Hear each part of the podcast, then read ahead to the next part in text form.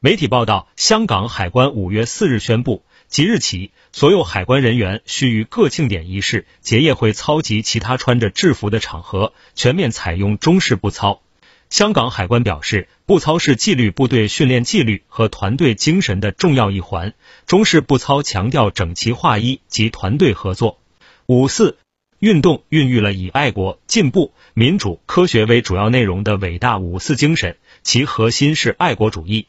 香港海关选择在五四青年节全面采用中式步操，体现对国家的归属感及爱国情操，展现香港特区纪律部队的风范。香港海关近年逐步将中式步操元素加入训练、典礼仪式及结业会操内，提高步操表演可观性，也更好融入国家体系。衷心感谢中国人民解放军驻香港部队为海关人员提供中式步操训练。并就多个典礼上中式步操演示给予宝贵意见。此前，香港消防、入境处、惩教署等纪律部队已在入职训练加入中式步操，警队则从今年七月一日起在公开场合全面改用中式步操。听头条，听到新世界，持续关注最新资讯。